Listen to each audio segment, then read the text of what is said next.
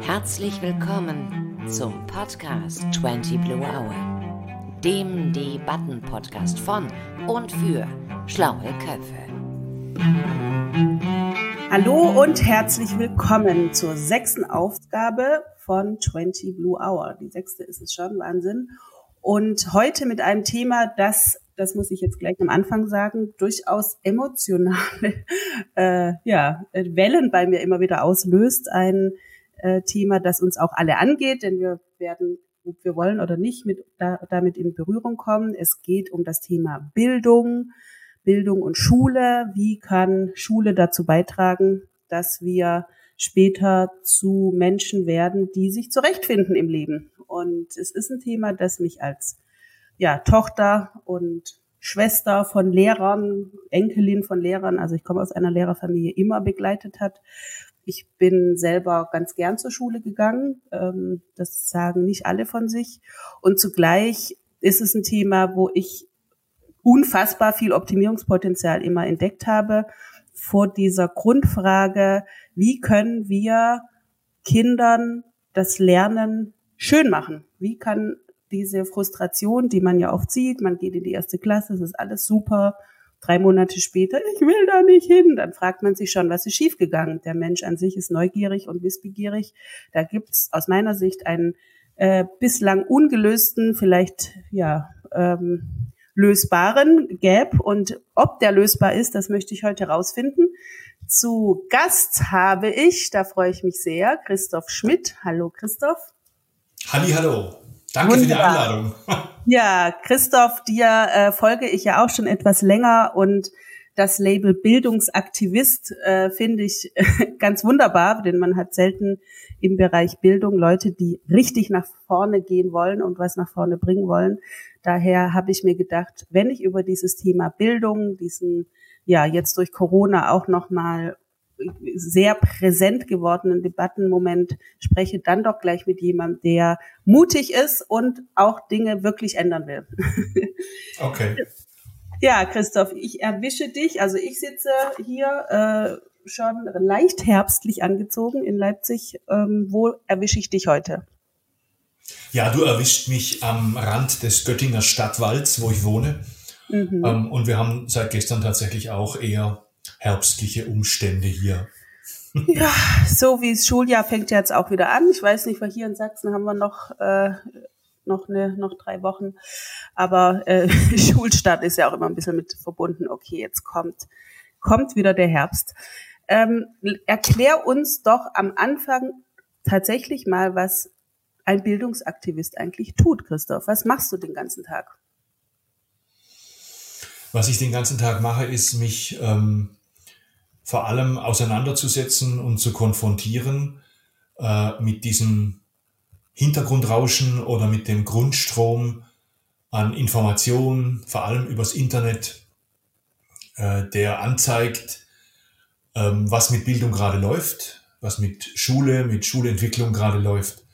Das ist sowas wie ein Seismograph. Ich bezeichne mich ein bisschen auch als Seismograph, mhm. ähm, der so ein bisschen die Schwingungen abnimmt, äh, die ja, die mich erreichen. Das ist so das, was ich den ganzen Tag über mache. Äh, und die reiche ich dann weiter quasi äh, in meiner Eigenschaft als Berater und als ja, Aktivist oder als jemand, der Schulen, aber auch pädagogische Berufe begleitet und mit ihnen quasi auch konzeptionell unterwegs ist. Ja, du bist selber Lehrer, richtig? Ich habe nie eine Ausbildung zum Lehrer gemacht, mhm. habe aber ähm, über 20 Jahre lang in ja eigentlich allen Schularten und Formen oder Bildungsinstitutionen gearbeitet in der Schweiz. Mhm. Ähm, habe aber die Ausbildung zum Lehrer nie gemacht. Habe sie zwar selber ausgebildet, lange auch an der Uni, bin selber aber tatsächlich keiner. Ja, wir sprechen ja jetzt mit dir, jemand, der vor allem das Schweizer Schulsystem im Blick hat. Siehst du Dinge, die übertragbar sind hier nach Deutschland? Ja, in beide Richtungen. Ich habe den Eindruck, dass ähm, Schule ähm, als Institution oder auch Bildung als Kultur etwas ist, das im Unterschied zu vielen anderen kulturellen Faktoren wirklich kulturübergreifend äh, mhm. wie soll ich sagen, Parallelen oder Gemeinsamkeiten hat, ob ich jetzt in Frankreich bin, in den USA, Großbritannien, Deutschland oder der Schweiz. Da gibt's, also Pädagogistan ist überall. Ah ja. also äh, ist dieses Urteil, dass allein die Skandinavier Schule können, richtig in deiner Wahrnehmung? Also ich würde sagen, ähm, sie haben verschiedene ähm, wissenschaftliche Erkenntnisse, Forschungsergebnisse äh, interpretiert und gute Schlussfolgerungen daraus gezogen, äh, ja, wie man Lernbedingungen für junge Menschen positiv verändern kann. So etwas differenziert formuliert. Ähm, sie sind uns da voraus. Ja. Ist das auch etwas, was du, du verwendest ja den schönen Begriff Bildungsdesign, damit meinst, dass man ähm, mit einer ganz bestimmten Perspektive auf Pädagogik blickt, also mit Blick auf das Ergebnis oder wie können wir diesen Begriff Bildungsdesign einordnen? Ähm, der ist, den habe ich, für den habe ich mich deshalb entschieden, weil ich davon überzeugt bin, dass die Phänomene in unserer Welt, die den Menschen wirklich angehen, ähm, kulturell betrachtet, dass die designt werden dürfen oder müssen. Mhm. Das ist für mich nicht unbedingt nur ein Begriff, ähm, wie wir Stühle, Smartphones und Waschmaschinen designen, sondern wir designen ja auch Häuser, wir designen Klamotten, wir designen das, womit wir uns umgeben. Und da geht's immer um die Frage, äh, Design, ist es schön? Ähm, ist es, wie die Schweizer sagen, anmächelig? Also äh, be, äh, befasse ich mich gern damit, fühle ich mich wohl? Hat es die Funktionen, die ich brauche? Oder hat Bildung wirklich die, die Funktionalität, die wir heute brauchen? Ähm, und inwiefern fördert es auch die Interaktion, also die Kommunikation und die Zusammenarbeit der Menschen untereinander. Das sind so die drei Faktoren von Design und Bildung ist, ist eigentlich ähm, etwas, was den Menschen zeitlebens betrifft, im Kern oder an der Wurzel. Deswegen mhm. dürfen wir das auch designen. Mhm. Also ist Design sozusagen das Gegenteil von dem, was wir jetzt gerade erleben, was mir oft ein Stückwerk von Bestmöglichen durchaus, also etwas randomisiert, nimmt man ein paar Forschungsergebnisse auf, Thema Gruppenarbeit beispielsweise, vermengt das dann aber wieder mit guten alten preußischen Sitten. Ähm, also das, was du jetzt gerade beschreibst, scheint mir, wie gesagt, aus deutscher Sicht in dem öffentlichen Schulsystem noch nicht die Regel zu sein. Wie siehst du das? Aus einer bestimmten Perspektive sehe ich das genau so wie du, gebe dir völlig recht oder bin auf deiner Seite. Ähm, die, die Frage stellt sich ganz anders, wenn ich mir überlege, für wen designe ich das eigentlich? Mhm. Also und da, ähm, wenn ich sage, es geht bei Bildung jetzt ganz konkret auch bei Schule und ihrer Organisation darum, dass die Kinder schön an einem Ort versammelt sind und sicher sind und so die Grundregeln unserer Kultur lernen, während ihre Eltern ihrer Arbeit nachgehen können dann ist das eine unglaublich wichtige Funktion, die Schule bis heute in unserer Gesellschaft ähm, innehat. Und dann wird sie der gerecht. Mhm. Aus einer anderen Perspektive, äh, wo ich sage, jeder Mensch ist äh, individuell und unvergleichlich und da kann ich die nicht alle quasi durch so ein Nadelöhr stopfen, äh, ist wiederum das Design auf den einzelnen Menschen hin völlig unbefriedigend. Also es kommt immer darauf an, oder? Ähm, auf wen hin ich jetzt ähm, das qualifiziere.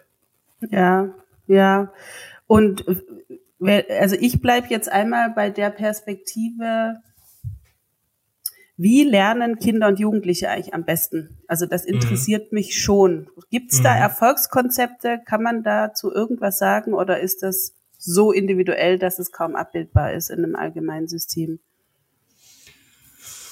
Im Gegenteil, es gibt ähm, also seit den, ich würde mal sagen, 60er Jahren des vergangenen Jahrhunderts gibt es wirklich äh, wunder, wunderschöne, äh, designte, wunderschön designte Bildungspraxis, Schulpraxis rund um den Globus.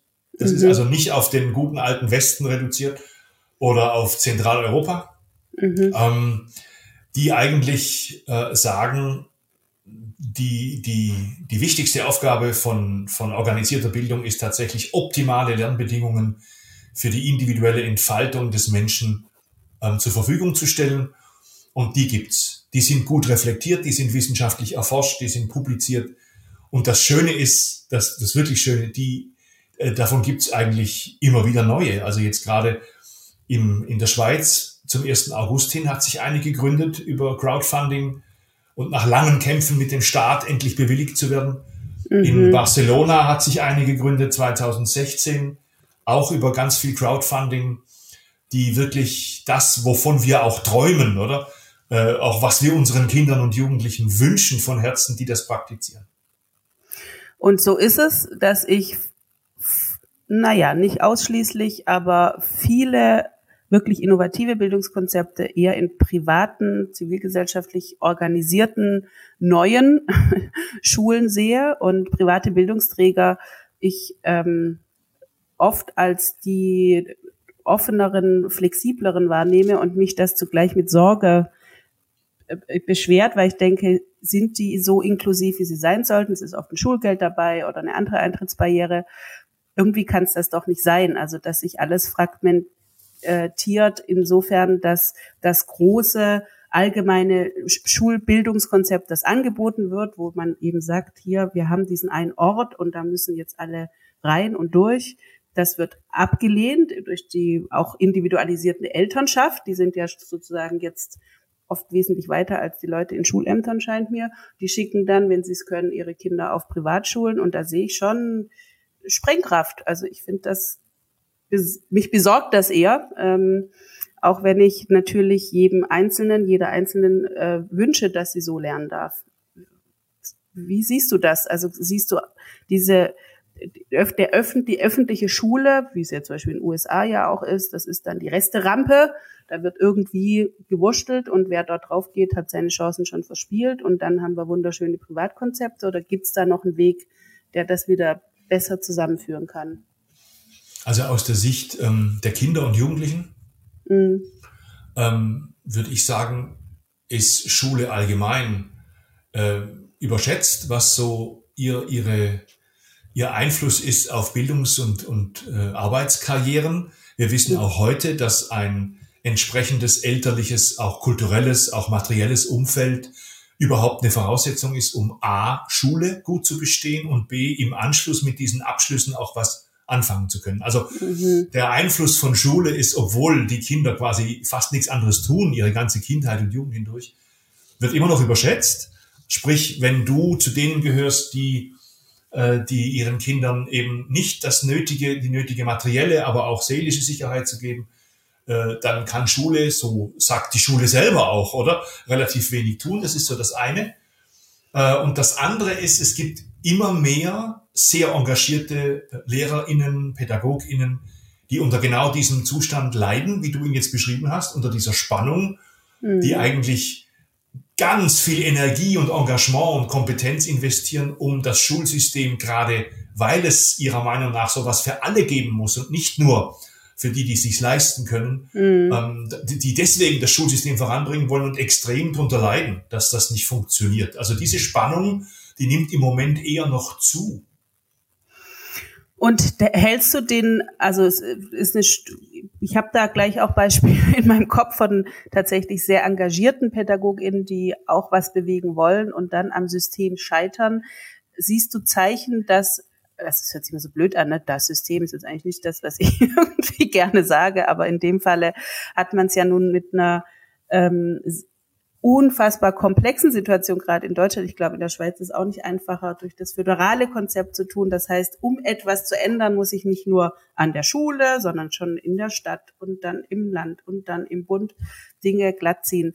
Ähm, bist du jetzt als Bildungsaktivist jemand, der sagt, okay, wir sammeln dieses Engagement von Seiten Eltern, von Seiten Pädagogen und machen Graswurzelbewegung irgendwie Druck von unten? Kann das funktionieren? Oder denkst du, ja, es gibt, wird eine Parallelgesellschaft entstehen, die gute Schulen hat und eben, wie ich schon sagte, die andere, die sich durchwurstelt?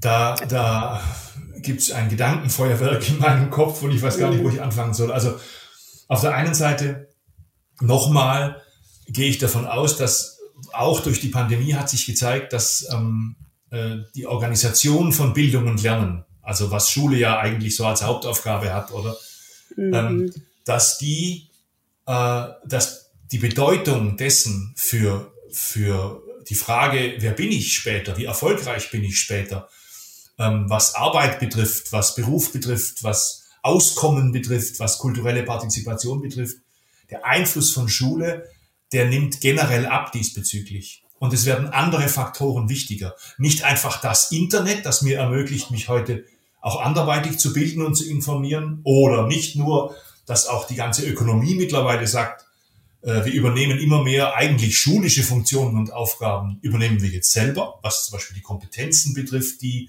Leute haben müssen, die bei uns arbeiten. Also ich denke, ich, wenn ich eine Metapher finden würde, würde ich sagen, Bildung und Lernen diffundieren immer mehr aus, aus der Schulinstitution hinaus in die Gesellschaft. Und dadurch wird die Frage immer virulenter, ähm, was passiert jetzt mit der sozialen Ungleichheit? Weil unsere Gesellschaft ist eine fundamental soziale Ungleiche. Mhm. Und der Schlachtruf der Schule, die sagt, es braucht uns, damit diese soziale Ungleichheit kleiner wird oder erst gar nicht auftaucht, der ist widerlegt. Also wir wissen aus vielen Forschungsprojekten, dass Schule soziale Ungleichheit nicht nur nicht verringert, sondern an vielen Orten auch ähm, vergrößert. Also okay. da passiert gerade im Moment, auch dadurch, dass unsere Kultur sich so radikal verändert, ähm, passiert sehr viel. Also von daher würde ich sagen, äh, ist die dezentrale Organisation, die föderale Organisation von Schule nicht unbedingt ein Klumpfuß oder äh, ein, ein Problem, sondern eigentlich eher, ich sehe die eher als Chance, mhm. denn die, die erfolgreichen Bildungsprojekte, die ich jetzt beforscht habe in den letzten Jahren, die funktionieren alle deswegen so gut, weil sie eben dezentral funktionieren. Ja. Also, dass man weggeht, wirklich noch, also ich würde eher sogar sagen, entlast die Schulen immer mehr in ihre eigene Autonomie. Also macht's quasi noch föderaler oder macht ernst mit dem Bildungsföderalismus, in dem ihr wirklich, je, so wie die Schweiz das ursprünglich mal hatte, mittlerweile ist das auch sehr stark von Vereinheitlichungstendenzen geprägt, wie überall auf der Welt. Aber dass wirklich jede einzelne politische Gemeinde, jedes Dorf, jede Stadt seine und ihre eigene Schule wirklich selbst verwaltet und selbst gesteuert aufbaut, nach den Bedürfnissen und Möglichkeiten der Menschen, die dort sind. So, in die Richtung sehe ich eigentlich eine gute Schulentwicklung. Ah, ja. Und das würde ja vielleicht auch beinhalten, dass zivilgesellschaftliche Akteure oder auch Vereine, der lokale Industrie, äh, Lieferant, was weiß ich, dass, dass es da auch eine Integration anderer Akteure gibt, wenn ich dich richtig verstehe. Weil es geht ja auch ja. um Skills. Ne? Wo kriege ich ja. meine Skills her? Genau. Also Skills auf der einen Seite, Fähigkeiten, Kompetenzen, Wissen und auf der anderen Seite so dieser ähm, Zauberbegriff von der kulturellen Partizipation, also mhm. sowas wie Gesellschaft oder Gemeinschaft, in der ich lebe, mitgestalten und nicht nur an ihr zu partizipieren, also nicht nur Teilhabe, sondern eben auch Teilgabe, also teilzugeben. Ich denke, das ist auch ein Teil ähm, von LearnLife zum Beispiel in Barcelona oder von, ähm, von demokratischen Schulen, soziokratischen Schulen, von, also eben jene, die ich vorhin kurz äh, erwähnt mhm. habe, dass die sich tatsächlich, sie nennen das Place-Based Learning und Project-Based Learning, dass die tatsächlich sagen, wenn das Lernen in dem Kultur- und Lebensraum stattfindet, ähm, über Schulmauern, Grenzen hinweg und auch noch unterstützt durch digitale Technologie, dann ist doch selbstverständlich, dass quasi das gesamte kulturelle, ökonomische, soziale Umfeld äh, mit drin ist beim Thema Schule. Absolut. Ich habe gerade meine Blockade im Kopf besteht die Pädagog, also die Lehrerausbildung von heute bildet das null ab. Also ich frage mich, wer sind denn dann, also jetzt nee, ne, nichts gegen diejenigen, die Lehrer und Lehrerinnen sein wollen, aber sie haben gar nicht die Möglichkeiten, diese Kompetenzen mitzubringen. Es ist schon ein radikal anderes Konzept von Schule. Es ist ein anderer, anders bilden ist irgendwie ein anderer Begriff davon. Also das ist schon ein, ein ähm, großer Schritt, wo ich mich dann frage, wie kann der regulatorische Rahmen, was könnte der jetzt tun, damit das ermöglicht wird? Ähm, ja, also das ist natürlich schon eine gewaltige Frage, ähm, aber nicht weniger berechtigt. Das ist eine sehr berechtigte mhm. Frage, weil wir haben eben diesen, diesen Monopolismus diesbezüglich und wir kommen aus einer Kultur, in der einfach die Verantwortung inhaltlich, strukturell oder egal um was es geht, immer beim Staat liegt, der auch den Finger drauf hat. Und ähm, solange das noch so ist, ähm, wie soll ich sagen, müssen wir wahrscheinlich klein anfangen und können uns ein Vorbild nehmen bei, bei großen Unternehmen, die sagen, äh, wenn wir uns tatsächlich radikal innovativ entwickeln wollen, dann müssen wir quasi äh, unsere eigene Disruption vorwegnehmen, oder? Mhm. Unsere eigene Zerstörung vorwegnehmen, indem wir, Google hat lange Zeit eine Google Garage ähm, äh, unterhalten. Und mhm. der, ich glaube, Dominik Pferd heißt er, ähm, aus Ravensburg, da lange ähm, dafür verantwortlich war. Also es ist so ein bisschen der Versuch zu sagen, wir müssen nicht gleich alles ändern, wir müssen nicht gleich alles über den Haufen werfen, aber wir gehen hin und sagen, wir erlauben oder wir unterstützen, finanzieren Labore, Learn Labs oder was auch immer in unserem Bundesland oder in unserem Oberschulamtsbezirk oder was weiß ich immer, oder? Denen geben wir Geld und denen geben wir ganz viel Freiheit. Äh, und die halten wir, die lassen wir auch unabhängig von Kontrolle und pädagogischen Hochschulen, lassen wir die mal zusammen mit so einer Learn Life Community oder zusammen mit, mit dem Konzept von Sudbury Valley zum Beispiel aus Massachusetts. Und es gibt viele andere Beispiele, mit denen lassen, die lassen wir einfach mal laufen. Die lassen wir mal in so eine Expedition, in so eine Laborsituation reingehen. Ähm, und gucken das so nach und nach in den, auf der Land, Landkarte unseres, unseres Landes, oder? Immer mehr so Orte, so, so Plätze, so Räume entstehen, in denen Bildung und Schule ganz anders läuft. Und die Menschen das dann erleben, auch PädagogInnen das erleben, Eltern das erleben, SchülerInnen das erleben. Huch, das funktioniert ja, das macht ja Spaß, oder? Das, ja. Und das ist auch noch enorm effizient und effektiv und, und, und zeitgemäß. So würde ich dahinter gehen. So würde ich das anpacken. Das klingt so schön, um wahr zu sein. Also ähm, die Banalität des Alltags diktiert ja gerade noch immer Corona, also die ganz banalen ja. ähm, Themen, die wir haben. Und jetzt nur mal aus meiner eigenen Anschauung hatte ich zwei äh, persönliche Beispiele, die durchaus verschieden waren. Also mein Sohn ist auf einer, naja, Spezialschule, die sich also naturwissenschaftlich vertiefend beschäftigt, die haben ja. so mehr Freiraum. Das merkt man, dass die Konzepte und die Lehrer, die ticken anders. Die können ein paar mhm. Sachen so umsetzen, wie sie als Schule es für richtig halten. Und das hat ähm, bei mir, also in meiner Wahrnehmung dazu geführt, dass mein Sohn nahezu kollisionsfrei durch diese schwierige Zeit gekommen ist. Mhm. Das war bei meiner Tochter tatsächlich anders, ähm, weil dort man versucht hatten, immer, aus meiner Sicht, immer noch wirklich, also so eine komische Mischung aus einem Frontalunterricht vermengt mit Gruppenarbeit und das Ergebnis war dann Kakophonie. Ja. Und das dann auch noch in eine PDF zu bringen äh, oder in ein, in ein Digitalsystem, was ja. die Lehrer schon überfordert hat. Und das ist das, wo ich, was ich nach wie vor sehe, äh, eine ganz normale öffentliches Gymnasium, also kein schlechtes, auch total gefragt und so weiter. Aber wenn das jetzt der Status quo ist und diese Vision, die du mir berichtest, die unfassbar gut findet, ich habe ja auch den Richard David Brecht in der Hinsicht schätzen gelernt, weil er ja auch ähm, einen ganz anderen äh, Bereich aufmacht von Lernen und der geht sehr an Neugier ran, der geht sehr an Lernen wollen ran. Ja, genau. Und da, da habe ich, äh, ja, also ich, ich kann es nur noch mal jetzt als Beobachtung teilen ähm, habe ich tatsächlich einen Eindruck, das ist eine Anstrengung, die, das ist jetzt ein schönes Bild, wo man sagt, das muss dann ganz lokal, dezentral laufen. Das wird aber eine Anstrengung sein, die im Grunde von einer Speerspitze an LehrerInnen, die keinen Bock mehr haben und Eltern und wahrscheinlich äh, ja aktiven SchülerInnen, die es ja in der Oberstufe dann auch schon gibt, sein, dass man da äh, wirklich dann zum Schulamt rennt und sagt, Leute, wir wollen jetzt mal was ausprobieren. Gebt uns das. Anders kann ich mir das gerade nicht vorstellen. Ja, ich, ich würde, habe so den Impuls, wenn ich dir zuhöre, ähm, diese Eltern und ihre Kids äh, und andere Engagierte eher in Schutz zu nehmen mhm. ähm, und äh, zu sagen, also nicht im Sinne von macht das nicht, überhaupt nicht. Ich finde diese Initiativen wunderbar und notwendig und, und sie zeigen auch, was, was dran ist, oder? Auf der anderen Seite sehe ich aber nach wie vor, dass unser Staat oder, oder die, die Behörden, auch die Politik, tatsächlich einen Auftrag und eine Verantwortung haben.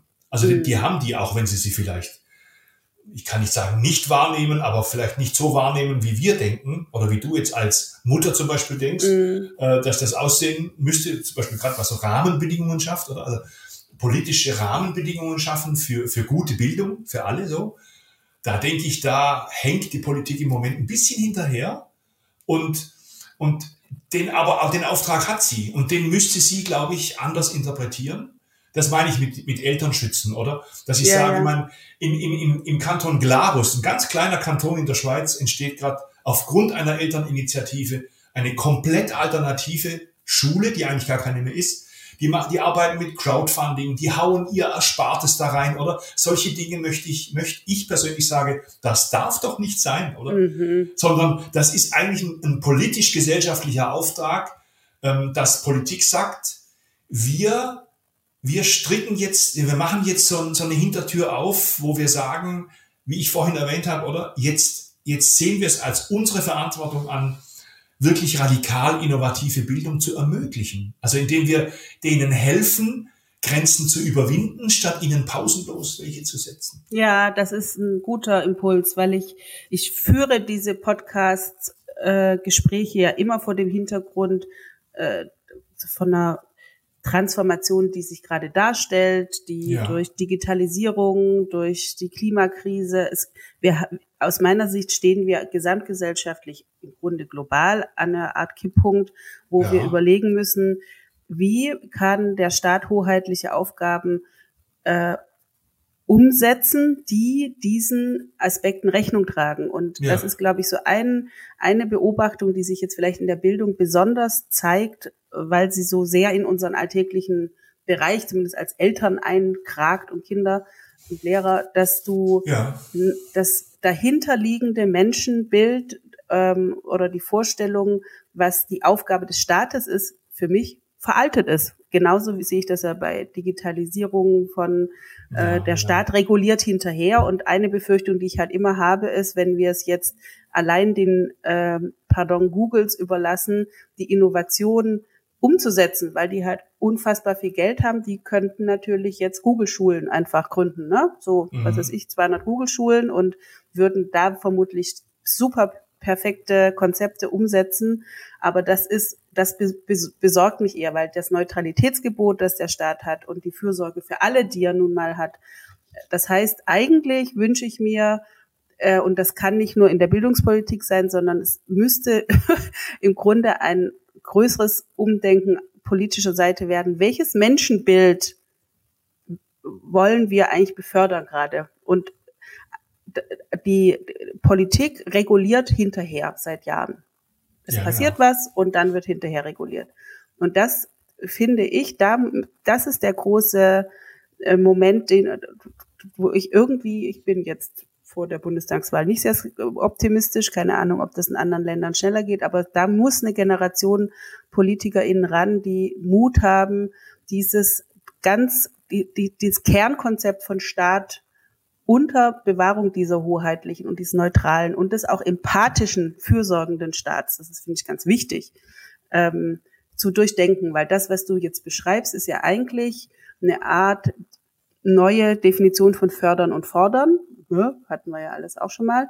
Äh, es geht ja durchaus auch darum, dass wir sagen, okay, liebe Kinder, es ist jetzt nicht das Leben lang eine Spielwiese. Es kommt der Moment, wo ihr selber für euer Einkommen sorgen müsst. Also es geht schon auch um Menschen durch Wissen so zu ermächtigen, dass sie in der Lage sind, ihr Leben selbst zu gestalten. Da gibt's auch einen fordernden Aspekt. Lernt mal, ne, setzt euch jetzt hin aber ähm, der wird noch auf einer Ebene vermittelt, die vorzeitlich ist. Und das ist, glaube ich, jetzt eine schöne Erkenntnis, die ich jetzt mitnehme, ne? gerade aus dem, was du äh, skizziert hast, weil ich immer wieder drüber nachdenke, auch in anderen Sachen, Digitalisierung, wie kann der Staat dort seine Hoheitsposition eigentlich behalten?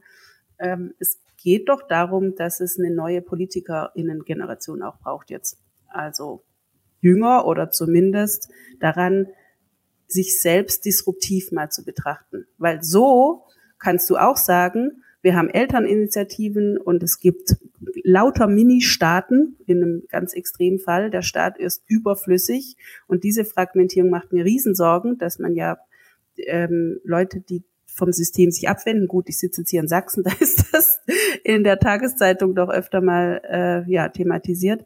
Aber da brauche ich echt irgendwie eine Vision. Und das, was du jetzt sagst, hilft mir gerade so ein bisschen zu sagen, das wäre eine Forderung für mich von der Bildung, aber auch von anderen Bereichen an die Politik. Disruptiert euch selber mal. Ne? Also überlegt selber mal, wo seid ihr, was sind eigentlich eure Hoheitsaufgaben in, mit diesen heutigen Mitteln? Ja gut, wir sind natürlich ähm, in Deutschland ähm, die letzten Jahre, bedingt auch durch die gnadenlose Überforderung mhm. ähm, nicht nur des politischen Systems, ähm, sondern eigentlich aller großen Betriebssysteme unserer Gesellschaft und Kultur, sind wir dadurch bedingt so ein bisschen in so einen Forderungsdiskurs mhm. abgedriftet ähm, dass mittlerweile bis in die obersten Etagen und Büros unserer Politik hinein eigentlich nur noch Forderungen gestellt werden. Also auch die Bundeskanzlerin stellt sich wöchentlich irgendwo hin und fordert etwas. Und also all die, die eigentlich die AdressatInnen für Forderungen sind äh, und sich die zu Gemüte nehmen müssten ähm, und was mit diesen Forderungen machen, selbst die stellen eigentlich nur noch Forderungen und sehen ihre Aufgabe, und das ist das Problematische für die Entwicklung, darin erfüllt, ihre Aufgabe darin erfüllt, dass sie die Forderung formuliert haben. Nur die Frage ist, ähm, die verhallen dann im Raum. Mhm. Und deswegen ähm, gehe ich, gehe ich jetzt davon aus, es, es mag unter Umständen, wie soll ich sagen, mehr, mehr Aktivität oder Aktivismus bringen, wenn wir sagen, erstmal, in welcher Welt befinden wir uns gerade? Also, wenn wir Gesellschaft analysieren, wie sieht die aus? Wie wird die sich entwickeln? Also, ähm, wie viel lässt sich denn mit welcher Präzision auch über die zukünftigen Entwicklungen sagen? Ohne jetzt in Dystopien oder in Utopien zu verfallen, oder?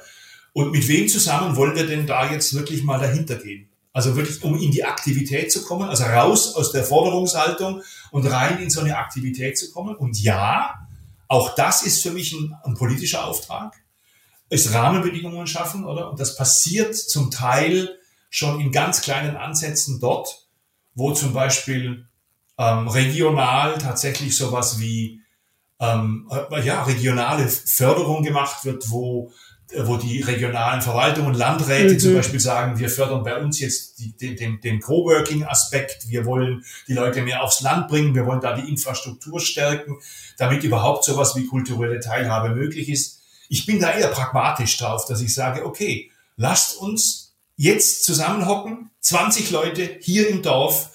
Was für eine Art von Gesellschaft sind wir eigentlich gerade? Mhm. Und welche wollen wir sein? Und was brauchen wir dafür? Ganz konkret. Du hast ja auch einen wichtigen Punkt angesprochen. Wir reden hier von Bildung. Ich habe jetzt sehr viel über Schule gesprochen, aber es ist ein Thema, das begleitet uns unser Leben lang.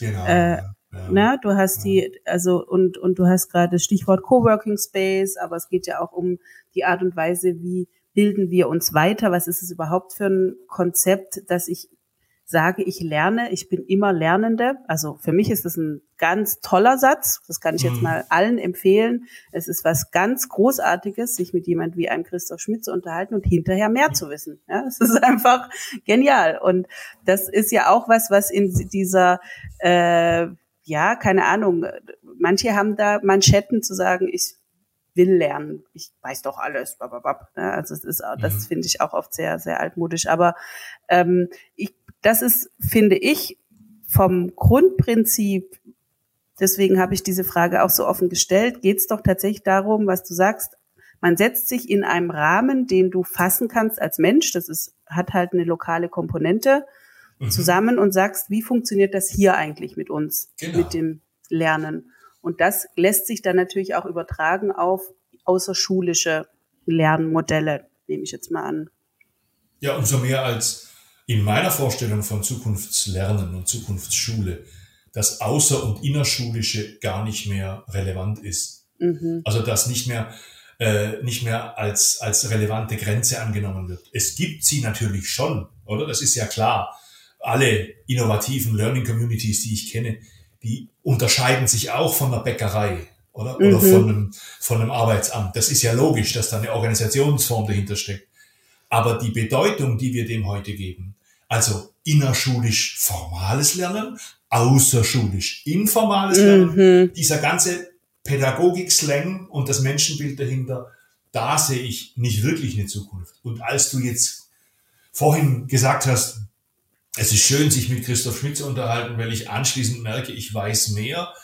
Da ist in mir eine Assoziation hochgepoppt, weil ich ja auch tatsächlich, da bin ich auch stolz drauf, so ein systemisch ausgebildeter Coach bin, mhm. dass du im, nach dem Gespräch mit mir eben auch mehr über dich selbst weißt. Mhm. weißt. Und, und da denke ich, ist eine der wichtigsten, noch nicht wirklich, ähm, wie soll ich sagen, ähm, gesehenen und praktizierten Funktionen von dem, was wir heute Lehrer nennen und Lehrerin, dass sie Menschen, äh, junge Menschen auch darin begleiten, äh, immer mehr über sich selbst zu erfahren im Sinne von, wer bin ich?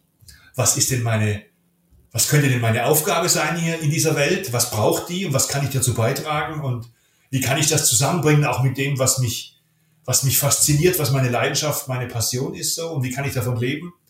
Also Menschen, lernende Menschen, du hast selber vorhin gesagt, lebenslang und natürlich erst recht dort, wo sie, wo sie noch Kinder und Jugendliche sind, so da ihnen auch als Partner ihnen zu, zu, zur Seite zu stehen und ihnen zu helfen, immer besser zu verstehen, wer sie sind und, und was sie ihnen überhaupt auf dieser Welt und dieser Gesellschaft sollen. Ja, ja, ja, das ist ein ganz wichtiger Aspekt.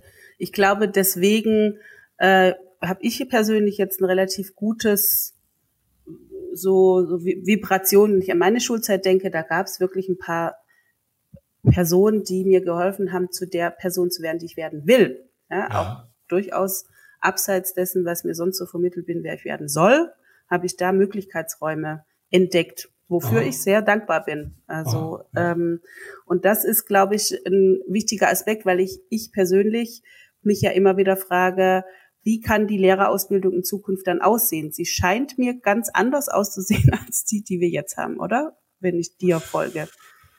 Ja, ähm, da gibt's auch, ja, ja, Punkt. Und es gibt äh, diesbezüglich eine wunderbare Initiative in der Schweiz, wo mh, hm, mein ehemaliger Chef und, und, und lieber Arbeitskollege Christoph Arn, der dieses Buch ähm, Agile Hochschuldidaktik geschrieben hat, schon vor ein paar Jahren, der hat zusammen mit, mit, einem, mit einem Freund und Kollegen eine alternative pädagogische Hochschule gegründet.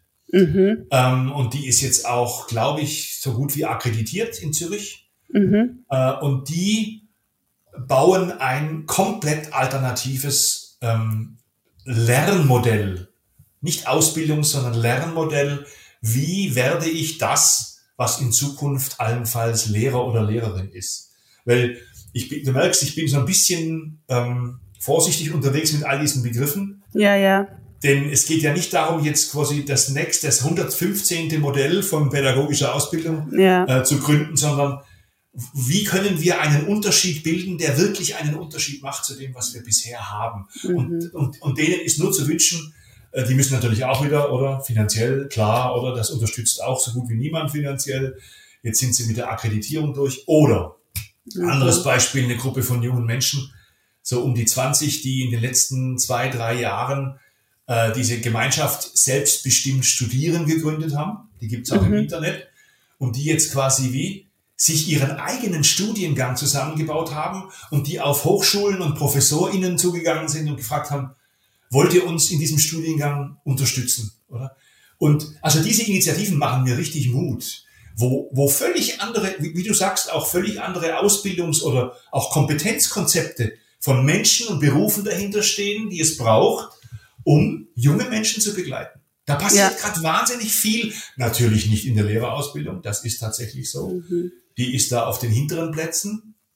Ähm, nur da ich da, ja, ich habe irgendwie, ich merke so, ich mache so ein bisschen da immer einen Bogen drumherum. Mhm. Weil das, da werden wir auch nichts dran ändern.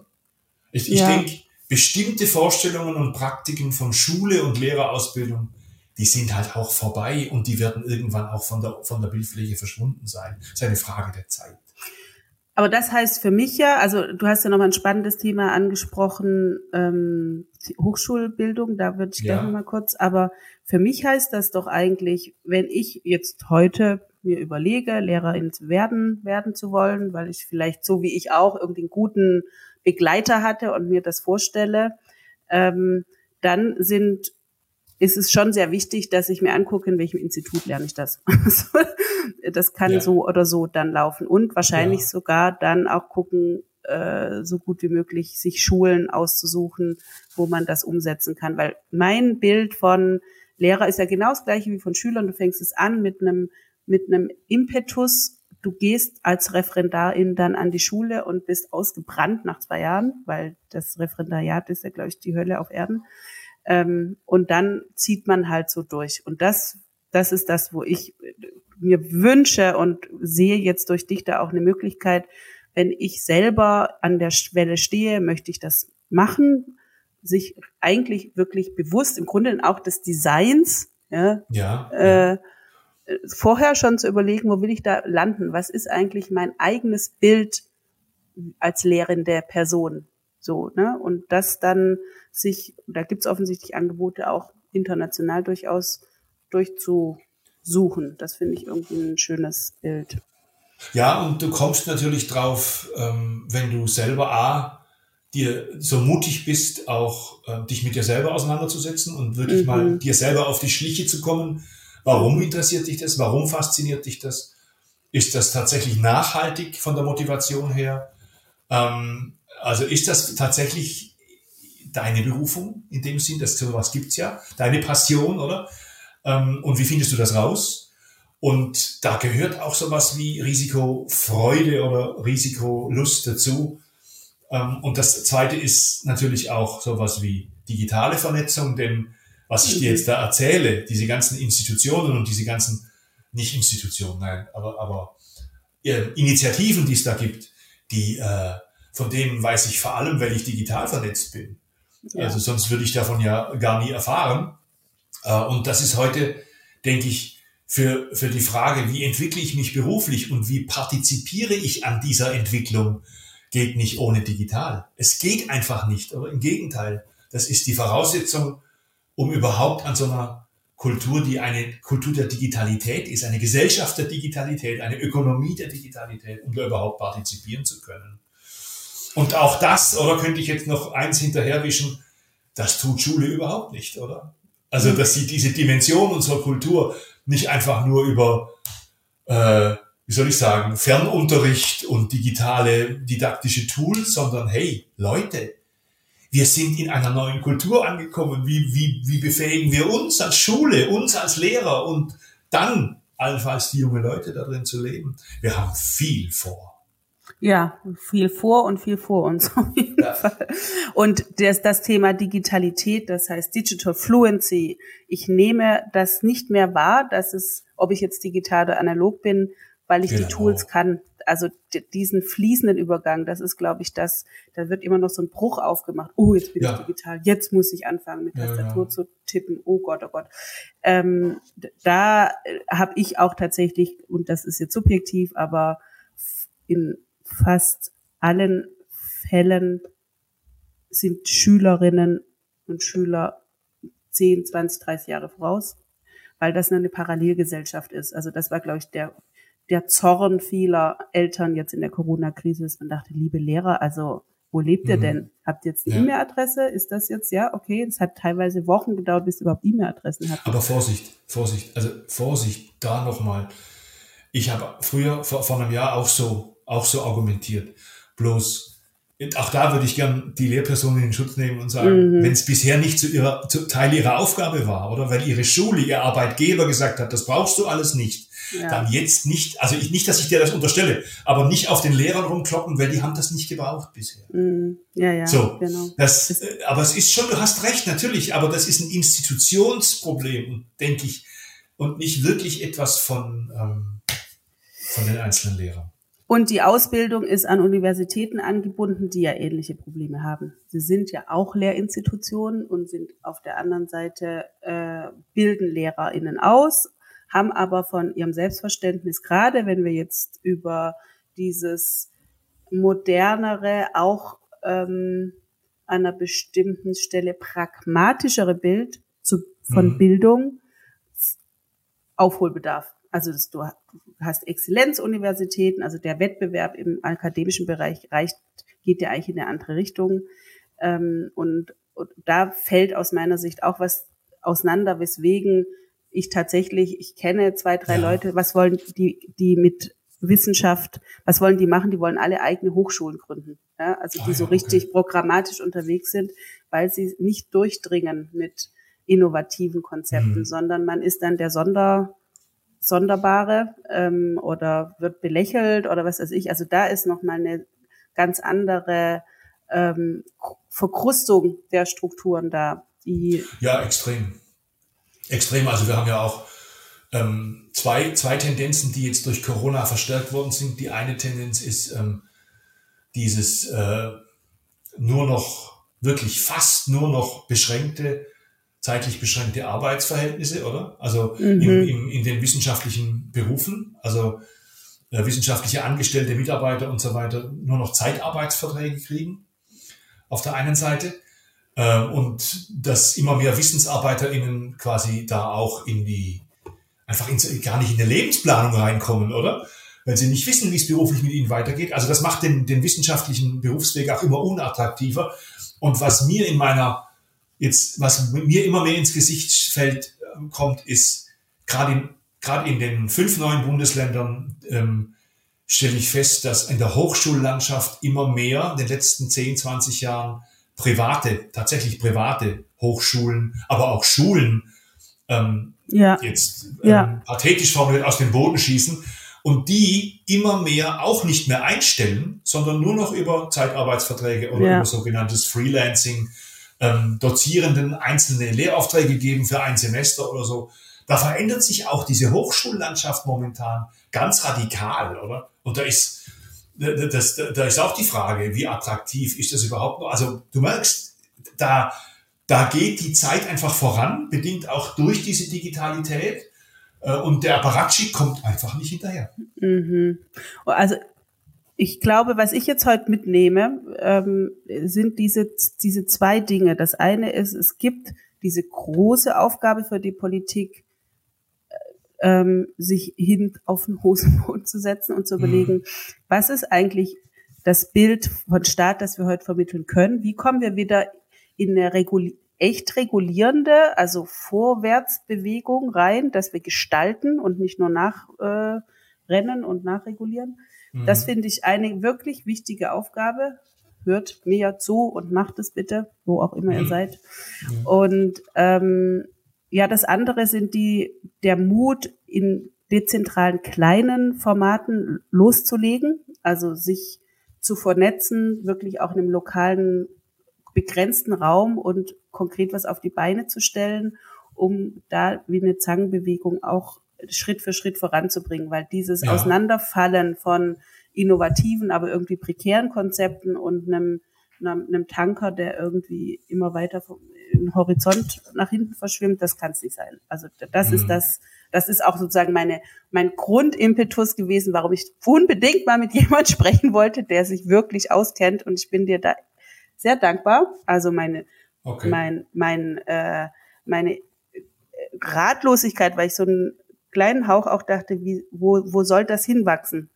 Habe ich mhm. jetzt tatsächlich zumindest habe ich jetzt eine Vision, wie es funktionieren könnte. Es fehlen natürlich Super. Leute, die es machen, aber zumindest weiß ich jetzt, äh, was auch jetzt in Wissenschaft und Praxisthemen sind, die vorangetrieben werden.